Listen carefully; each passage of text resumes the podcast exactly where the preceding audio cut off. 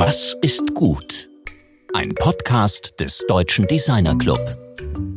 Hallo und willkommen zur 50. Ausgabe des DDcast, der mit dieser Folge nun genau ein Jahr alt geworden ist und sich nach wie vor über eine stetig wachsende Hörerzahl freuen kann. Im Namen der Redaktion und des DDC ein herzliches Dankeschön für dieses große Interesse. Mein Name ist Rainer Gerisch. Letzte Woche sprachen wir ja mit Inga Wellmann, die seit 2010 das Referat Kunst und Kreativwirtschaft in der Behörde für Kultur und Medien Hamburg leitet. Und unser Thema war kreative Bürokratie. Und aus dem Gespräch ergab sich die Einsicht, dass die Verwaltung weit mehr leisten kann, als ihr von manchem zugetraut wird. Und das ist auch notwendig, denn gerade wenn sich beispielsweise neue Mobilitätskonzepte durchsetzen sollen, braucht es die Kooperation mit Ämtern und Behörden und auch deren Förderung.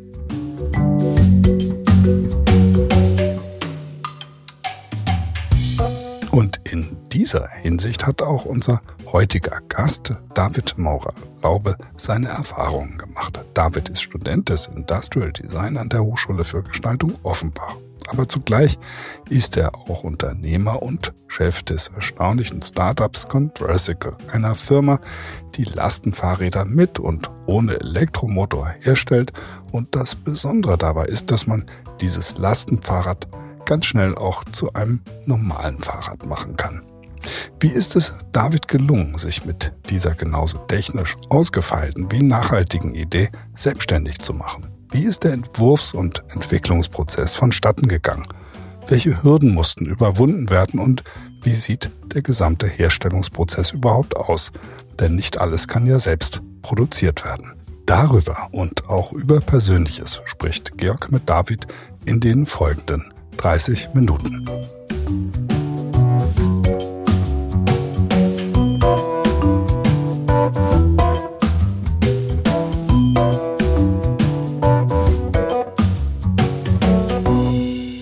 Wir sind heute mit David Maurer Laube verbunden. Hallo David. Hallo, danke, dass ich äh, heute hier dabei sein darf. Freut mich sehr. Ja, okay. es gibt einen guten Grund dafür. Das ist einfach ein wunderbares Unternehmen gegründet und mit wunderbaren Produkt. Von daher ist es für uns als DDcast ein guter Anlass, äh, mit dir zu reden. Ihr habt ja vor kurzem die ersten Räder ausgeliefert bekommen oder ausliefern können. Auch was sind denn die ersten Reaktionen, die ihr jetzt zurückbekommt. Ja, richtig. Also wir haben jetzt äh, vor kurzem ja die Produktion gestartet und momentan läuft das Ganze noch so ab, dass die Fahrräder direkt aus der Produktion zu uns nach Frankfurt kommen und da äh, nochmal gecheckt werden, bevor sie an die Kunden gehen. Und ja, also die, die ersten Reaktionen sind toll, alles, alles super, wie erwartet. Ähm, und ja, man, man dankt uns natürlich auch äh, fürs Durchhaltevermögen, weil das Ganze ja aus dieser Crowdfunding-Kampagne äh, rauskam. Und ja, wie das da halt so ist, äh, ist es ähm, sehr spannend, ob das Projekt dann so zustande kommt. Und viele sind dann einfach froh, äh, dass sie ihr Fahrrad bekommen. Du hast das Unternehmen ja noch vor dem Abschluss deines Studiums gegründet und äh, ohne eine technische Ausbildung in Richtung Fahrrad aber auch ohne einen Hintergrund als Betriebswirt, als Designer eben, mit einer Designdenke. Und ist es denn möglicherweise ein Vorteil, ein Designer zu sein, um so eine Art von Unternehmen zu gründen? Ja, also bestimmt auch. Ich, ich wäre auch in einigen Bereichen äh, natürlich auch sehr aufgeschmissen, wenn ich nicht zum Beispiel meinen Mitgründer hätte, der Betriebswirt ist. Aber ich glaube, ich kann als Designer jetzt ganz gut ähm, ganz viele Bereiche miteinander kombinieren. Und bei uns als, als relativ kleine Firma ist es so, dass wir auch natürlich einiges abgeben müssen, also zum Beispiel Expertise von Ingenieuren äh, mit einbeziehen müssen, die wir nicht selbst anstellen können und dann einfach verschiedene Parteien koordinieren müssen. Und ich glaube, ja, als Designer ist dieses, dieses Koordinieren und Zusammenfügen eine, eine, eine Kompetenz, die, die, die man braucht und die mir hier auch hilft. Das, du hast es ja in unserer Vorbesprechung so beschrieben, dass diese ganze Entwicklung für dich eine riesengroße Lehrreise ist. Was hast du denn besonders gelernt auf dieser Reise? nicht, nicht aufzugeben, äh, ausdauernd zu sein, einen langen Atem zu haben auf jeden Fall und ein Stück weit auch die, die Flexibilität im Kopf zu haben, das Konzept und das Produkt ständig zu hinterfragen und neu zu denken, weil gerade in dem Bereich, in dem wir jetzt unterwegs sind, also Mobilität und, und im Speziellen dann nochmal diese, diese Leichtmobilität, ist so viel Bewegung momentan drin, dass, dass einem da gar nichts anderes übrig bleibt, als sich sehr flexibel zu zeigen. Du, ihr habt ja, wie du vorhin schon gesagt hast, eine Crowdfunding-Kampagne gestartet und wenn ich es richtig verstanden habe, habt ihr insgesamt ja einen guten siebenstelligen Betrag auch äh, gefundet. Wie geht das denn? Auch als jetzt mal als Anregung oder eben auch als mutmachende äh, Hinweise für andere junge Designerinnen, die sich in diese Richtung orientieren? Auch da habe ich einiges gelernt, was, was wir auch hätten besser machen können. Ich glaube, ich glaube, grundsätzlich ist es, ist es sehr wichtig, dass man was hat, wo man völlig dahinter steht an der Idee und nicht so startet, dass man gerne etwas starten möchte, aber die Idee sozusagen nur das Zweitrangige ist. Und das, das andere, was ich glaube, was, was wichtig ist, ist, dass man Zeit nimmt und früh auch anfängt, sowas, sowas aufzubauen. Also solche, solche Crowdfunding-Kampagnen, die leben ja davon, dass von der Crowd, wie der Name schon sagt, und die erstmal aufzubauen, für sich gewinnen zu können, braucht schon im Vorfeld vor dieser Kampagne sehr viel Zeit. Und auch da hätten wir im Nachhinein sicher noch einiges mehr an Zeit rein investieren können in diese, diese, ähm, diesen Aufbau dieser Community. Wir hatten dann Glück, dass, dass wir die Funding-Ziele erreichen konnten und das soweit mitgetragen wurde. Aber ich glaube, das ist, wenn man jetzt speziell auf Crowdfunding setzt, ein ganz wichtiger Aspekt, einerseits diese Crowd aufzubauen und andererseits dann auch immer sehr offen und, und ähm, auch sehr gleichmäßig zu, zu kommunizieren, wie der Stand des Projekts ist und wie die Entwicklung ist und äh, keine, keine Salamitaktik zu fahren. Wenn man aufs Produkt schaut, das ist ja von der Ästhetik her, hat es ja ein bisschen was mit Ingenieurdesign des 19. Jahrhunderts zu tun. Man könnte da, wenn man mit ein bisschen Fantasie so eine wunderschöne Brückenkonstruktion aus, aus dem englischen 19. Jahrhundert reinsehen. Ähm, da gibt es ja statische Notwendigkeiten in der Konstruktion und es gibt aber auch ästhetische Entscheidungen. In welchem Verhältnis steht es denn und wie kommt es zu dieser Form? Ja, wie kommt es zu dieser Form? Ähm, es gab, es gab vier verschiedene Prototypen, die zu dieser Form geführt haben. Ähm, der erste war aus Holz, um einfach nur ja, diese, diese Bewegung abbilden zu können, die ich, die ich im Kopf hatte, ähm, um einfach nur das Ganze quasi an einem Modell sehen zu können und, und einfach ausprobieren zu können. Und das ist auch, wie wir hier eigentlich immer vorgehen. Also wir versuchen dann über, über Pappmodelle oder ähm, wie so kleine Drehbücher uns die Nutzung von, von die, anfangs dem Fahrrad, momentan arbeiten wir an Zusatzprodukten, äh, zu erschließen und daraus eine, eine möglichst logische Form ab, abzuleiten. Und der andere Aspekt, der damit reinspielt, wieso dieses Fahrrad so aussieht, wie es aussieht, war, dass wir, dass wir auch versuchen wollten, dem so eine, so eine Einfachheit beizubehalten. Also wenn man sich Fahrräder momentan anschaut, sind die häufig äh, von dem Detailgrad in dem Rahmen äh, sehr, sehr, sehr stark definiert und sehr durchdesignt. Also häufig sind es keine Rohre, sondern ähm, irgendwelche Profile, die ihre Form verändern und, und wahnsinnig tief gestaltete Übergänge haben. Und ähm, mein Gefühl war immer bei diesem ohnehin schon komplexen Fahrrad, das wir haben, wäre das alles zu viel. Und ich wollte da diese, diese Purheit von dieser Technik und dieser Statik beibehalten und, und mich nicht hinter, hinter so einem Styling verstecken. So, so könnte man vielleicht sagen. Das ist ja, ja konstruktiv durchaus eine Herausforderung. Du sagtest ja auch, dass äh, TÜV da durchaus eine echte äh, Schwelle war.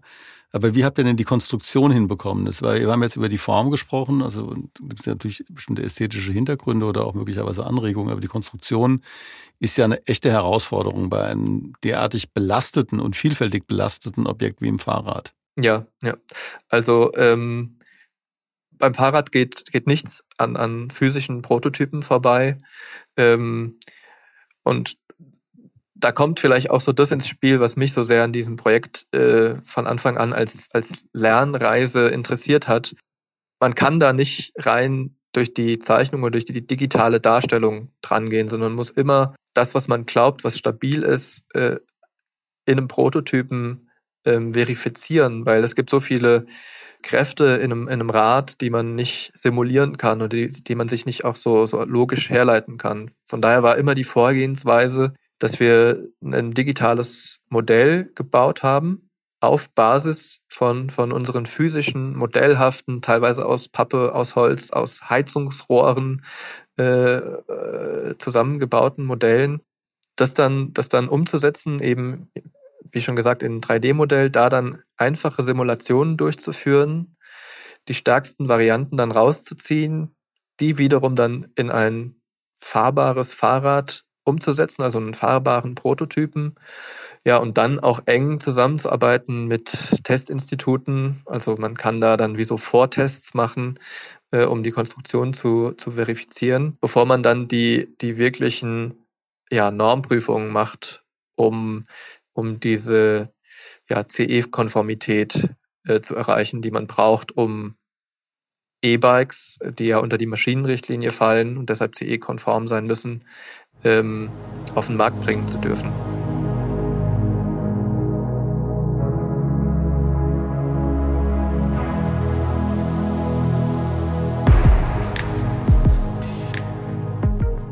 Du hast ja bei der Konstruktion sehr viel mit dem Material zu tun. Also was, was für Materialien habt ihr da getestet? Welche Materialien verwendet ihr? Wir verwenden für unseren Rahmen Stahl, da verschiedene Arten von Stahl. Also das hat sich auch im, im Laufe der Zeit weiterentwickelt. Wir haben an, angefangen mit 25 Chromo 4. Das ist ein Stahl, der sehr, sehr, eine sehr hohe Festigkeit hat bei einem sehr geringen Gewicht, der uns äh, am Anfang total äh, ja, super vorkam. Und dann hat sich aber herausgestellt in, im späteren Verlauf der Konstruktion und der, der Vortests, dass wir ein, Material brauchen, das tatsächlich flexibler ist. Also ähm, nicht so fest wie eben dieser, dieser feste Stahl. Und dann ging es eben äh, in, in, in eine andere Richtung. Und jetzt verwenden wir zwei verschiedene Stahlarten für das Rad, ja, äh, die, die die Tests halt durch, durchlaufen konnten. Und Stahl an sich war auch eine ganz bewusste Entscheidung. Also normalerweise ist Stahl im Fahrradrahmenbau teurer als die Verwendung von Aluminium. Aber uns hat's überzeugt, nicht nur aufgrund der, der, der Optik oder so dieser, dieser, äh, wie soll ich sagen, Tradition, die diesem Stahlfahrradrahmenbau so ein bisschen anhängt, sondern auch aus, aus ähm, so Nachhaltigkeitsüberlegungen heraus. Also wir konnten feststellen, dass wir, wenn man Stahl im Fahrradrahmenkontext ver verbaut und verwendet, dass man für die gleiche Konstruktion mit weniger ähm, CO2 äh, Aufwand, mit weniger, mit weniger Wasseraufwand und weniger Energieaufwand auskommt, als wenn man das Ganze jetzt aus Aluminium umsetzen würde. Wenn man jetzt die äh, Nachhaltigkeitsfragestellung äh, genauer betrachtet, kommen wir natürlich auch in die Supply Chain. Wie ist die denn bei euch aufgebaut? Also Alu-Rahmen kommen ja meistens aus Taiwan, sehr, sehr große, sehr gute Hersteller gibt. Ähm, wo werden denn eure Materialien verarbeitet? Unser Rahmen wird in Ungarn gebaut, also da wird der vom rohen Rohr sozusagen bis zum fertigen Rahmen hergestellt. Da wird, werden die Rohre zugeschnitten, die werden in acht verschiedenen Rigs, heißt das, also so, so eine Art dreidimensionale Schablone, werden die einzelnen Baugruppen ähm, miteinander verschweißt und dann äh, in der achten ja, Schablone sozusagen zu, verheiratet miteinander. Ähm, dann wird das lackiert und montiert. Und das findet in unserem Fall alles in, an einem Standpunkt statt und wird dann direkt von dort aus ausgeliefert. Ähm, war, war einerseits uns auch sehr wichtig, dass wir, dass wir das alles in der EU abbilden können. Und ja, wir arbeiten auch daran, dass wir das vielleicht sogar alles in Deutschland hinbekommen. Vielleicht erst mit einer zweiten Linie, aber das ist unser Ziel. Und das andere war, dass auch diese asiatischen Länder, wo, wo wirklich auch sehr gut geschweißt wird und sehr gute technische Rahmen gebaut werden, dass, dass da ja ähm, der Preis eine ganz große Rolle spielt und deshalb da auch diese, diese Aluminiumproduktion sehr weit verbreitet ist, viel weiter als die Stahlrahmenproduktion. Und deshalb war es am Ende tatsächlich auch leichter, ähm, einen Produzenten, der Stahl in der Qualität verarbeiten kann, wie wir es brauchen, in Europa zu finden. Die Skalierung ist ja ein großes Thema, also natürlich auch bei der Kalkulation, aber auch die Frage der großen Zahl. Meine, das ist ja genau das, was man im Industriedesign-Studium eigentlich auch lernt. Ähm, Entwurf für die große Serie. Hattest du denn zuvor Erfahrungen mit Großserien im Praktikum oder in irgendeiner Ausbildungsstufe schon mal gemacht? Ja, allerdings in einem ganz anderen Kontext. Also da ging es um, äh, um Verpackungsdesign, um, um Trinkflaschen. Ähm, und ich glaube auch, dass, dass da so ein bisschen das Konzept von unserem Rat ein bisschen anders ist. Also wir, wir zielen ja nicht ganz auf die, auf die ganz große Menge, sondern wir, wir wissen, dass wir ähm, so ein Zwischenprodukt sind. Aber natürlich muss man da schauen, dass das Ganze dann äh, trotzdem serienproduzierbar ist. Äh, und da konnte ich äh, am meisten lernen von, von der Firma, die das dann auch jetzt in Serie produziert äh, und, und gar nicht so sehr auf, auf eigene Erfahrungen äh, aus, aus früheren Projekten oder aus dem Studium zurückgreifen. Ähm, du hast ja, wenn man jetzt Converse als Marke mal betrachtet, das klingt ja vom allerersten Moment an, als ich den Namen zum ersten Mal gehört habe, wie eine enorm erwachsene Marke, sehr professionell entwickelt. Also wie kam denn dieser Markenname äh, zustande und ähm, ist das bei dir auf dem Schreibtisch entstanden oder in einem Team? Das würde man ja im, im kommerziellen Kontext, würde man vermutlich da Vermögen für bezahlen, für diese Art von Markennamen. Also der Name an sich ist, ist ähm, zusammen mit, mit guten Freunden äh, aus München entstanden, die mal abends bei uns waren und das Projekt von Anfang an ähm, ja, begleitet haben. Es standen vorher einige andere Namen im Raum, die zum Glück schon vergeben waren, wie sich in der Recherche herausstellte, weil ich sie auch ja lange nicht so, so passend fand wie, wie unser jetziger Name. Ähm, und dann ja, kam es mehr oder weniger recht banal zu der Überlegung mit dem Convertible Bicycle, und daraus wurde dann das Conversicle oder Conversicle. Da mhm. spalten sich so ein bisschen die Geister, wie man es ausspricht. Für uns passt beides. Ähm, ja. Also nee, es stammt nicht von mir, aber ich war dabei. Ja, da, da kommt ja wieder zum Ausdruck, dass du es irgendwie schaffst, die richtigen Leute zusammenzubringen. Und äh, in deinem Fall kann man ja wohl sagen, dass du eine klare Vision hattest und damit eben auch die anderen mitnehmen konntest. Aber wie kriegt man denn diese guten Leute in so ein Projekt rein, wenn man am Anfang erstmal kein Geld hat? Ja, das ist eine echt gute Frage. Ich glaube, da, da ist es wichtig, dass man die, die Augen und Ohren offen hält, dass man sich selbst auch eingesteht, dass man nicht alles kann. Ich durfte mit einem sehr fähigen Ingenieur zusammenarbeiten, äh, hier aus Offenbach, ähm, den ich so kennenlernte, dass er mich eines Tages auf dem Prototyp des Conversicles rumfahren sah und ähm, erstmal nicht so davon überzeugt war. Also weniger von der Idee als von der Umsetzung. Ähm, und so sind wir dann, sind wir dann ins Gespräch gekommen und so hat sich das dann weiterentwickelt, dass, dass er irgendwann ja uns mit der Konstruktion geholfen hat, äh, worüber ich ja nach wie vor sehr froh bin.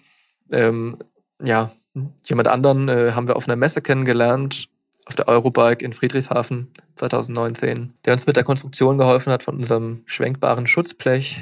Ähm, ja, und so, so, so hat sich das einfach entwickelt über Gespräche, äh, über Annahme von Kritik auch und so diese, dieses, ja, diese Offenheit, würde ich sagen, hilft, hilft total.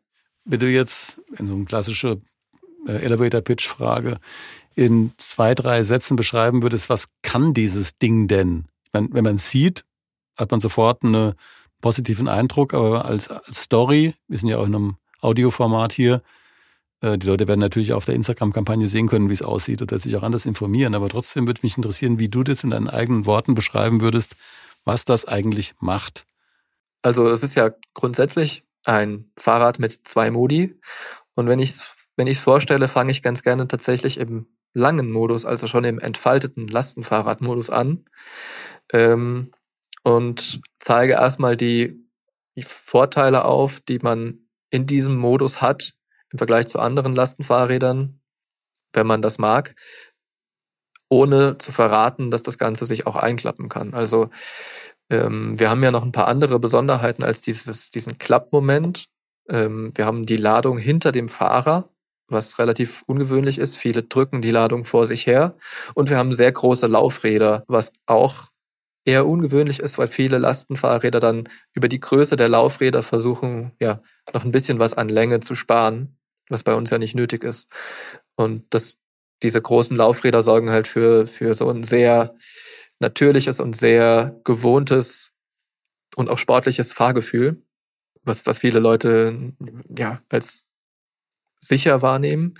Und wenn wir dann das alles so mal besprochen haben, was alles an diesem Lastenfahrrad anders ist als, als an anderen Lastenfahrrädern, dann kommt meistens äh, dann dieser Moment, wo ich sage, ach übrigens, man kann das dann auch noch einklappen hinten und dann ist es eigentlich ein normales Fahrrad. Und es ist auch nicht äh, so eine Art kleines Lastenfahrrad, sondern es ist wirklich vom Fahrgefühl her auch ein normales Fahrrad. Also der Radstand ist gleich, der Raddurchmesser ist gleich und dadurch verhält sich das Ganze auch in der Fahrt, wie man es kennt, wie man es gewohnt ist. Weil das ist ganz wichtig. Das ist auch nichts, ähm, ja, das ist kein optisches Thema, sondern da, da ging es mir immer um das Gefühl beim Fahren. Ich, ich will nicht ein kurzes Lastenfahrrad, sondern ich will ein normales Fahrrad, das nur dann ein Lastenfahrrad ist, wenn ich das brauche. Und das ist äh, so der dieses Hauptthema.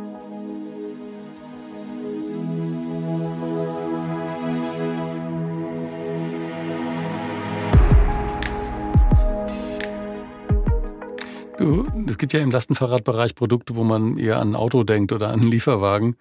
Ähm, euer äh, Conversicle oder Convercycle ist ja wirklich ein Fahrrad. Und was ist denn eigentlich das Besondere an einem Fahrraddesign im Verhältnis zu anderen Designaufgaben? Wie würdest du das denn, du hast dich ja jetzt sehr intensiv mit dem Thema Fahrraddesign beschäftigt. Gibt es da irgendeinen Unterschied? Kann man sagen, das ist jetzt was, was insofern Besonderes, weil? Puh, also ich glaube, ein Fahrrad ist auf jeden Fall, ähm, was diese ganzen technischen Restriktionen angeht, äh, sehr komplex, ähm, weil es, also bei unserem Rad greifen zehn verschiedene Normen, die wir erfüllen müssen, weil es ist ein Lastenfahrrad, es ist ein Klappfahrrad, es ist ein Stadtfahrrad, es ist ein E-Bike. Durch das E-Bike ist es ein, äh, fällt es unter die Maschinenrichtlinie und so zieht sich das durch. Ähm, also hat man da schon erstmal ein sehr enges Korsett an, wenn man wirklich vorhat, das, das auf den Markt zu bringen und das nicht nur als Konzept ähm, zu veröffentlichen. Es, es spielt eine, eine, eine ganz große Rolle, ähm, diese, diese Ergonomie, also nicht nur wie man drauf sitzt und wie man drauf fährt, wo ich auch sagen muss, dass das bei uns sehr wichtig war, dass die Sitzposition von diesem Fahrrad ähm, so ist, dass man auch viel Kraft aufbringen kann. Also die bei einem, bei einem anderen, bei anderen Lastenfahrrädern ist es häufig eher so, dass der Motor den Kraftpart übernimmt nimmt und man selbst nur so pedaliert. Ähm, aber dass ich jetzt was ausmachen könnte, was jetzt noch das Fahrrad im Vergleich zu anderen Designaufgaben nochmal herausstellt. Es, es greifen halt einfach sehr viele unterschiedliche Faktoren, die man selbst auch vielleicht nicht so unbedingt kontrollieren kann. Also es gibt sehr viele Standards. Es, der Fahrradmarkt wirft jedes Jahr neue Standards oder versucht neue Standards zu etablieren raus. Das fängt bei irgendwelchen kleinen Speichennippeln an, die es in unterschiedlichsten Größen gibt.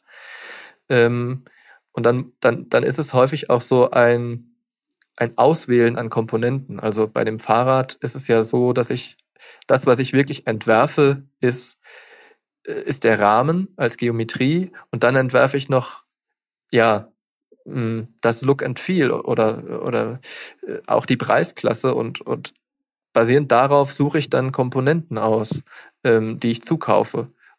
Also ich, ich äh, fange ja nicht an, ähm, jetzt Felgen äh, von Grund auf neu zu entwerfen.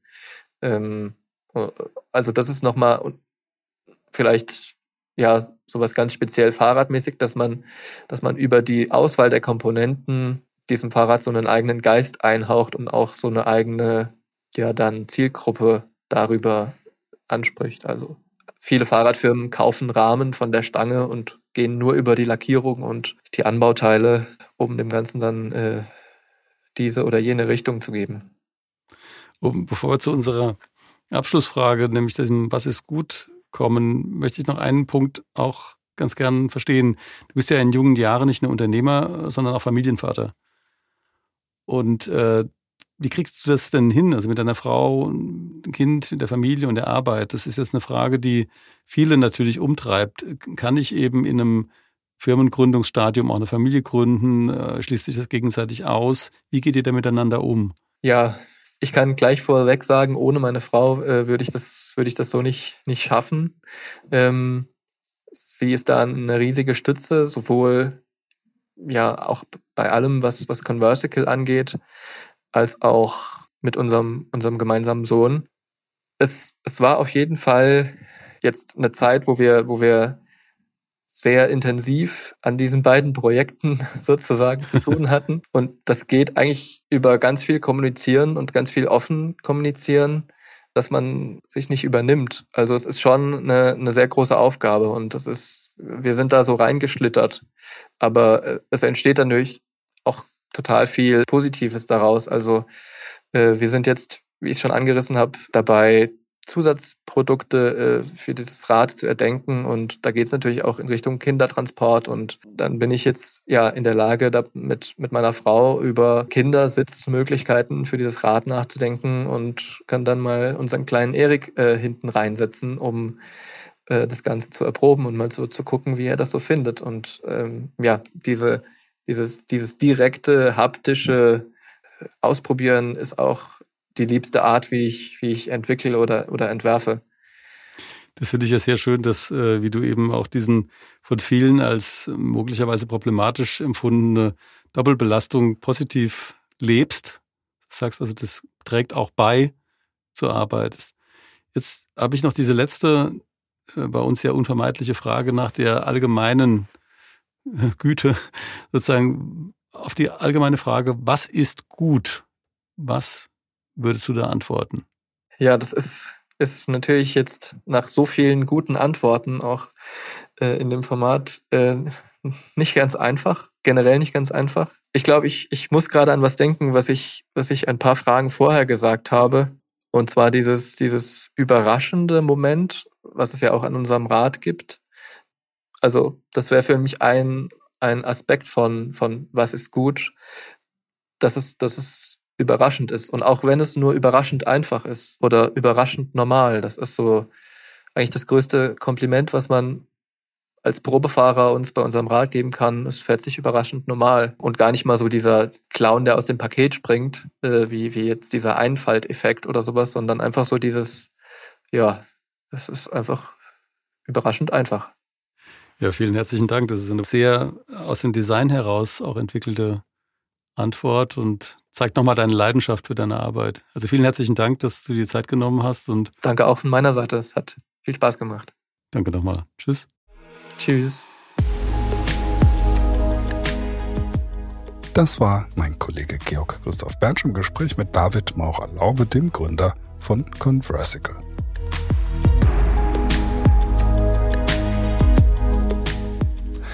Nächste Woche sprechen wir mit der Modedesignerin Olivia Dahlem und der Modejournalistin Florentina Fuchs darüber, wie Mode sich zurzeit neu erfindet und welche innovativen und nachhaltigen Geschäftsmodelle es in der Damenmode gibt.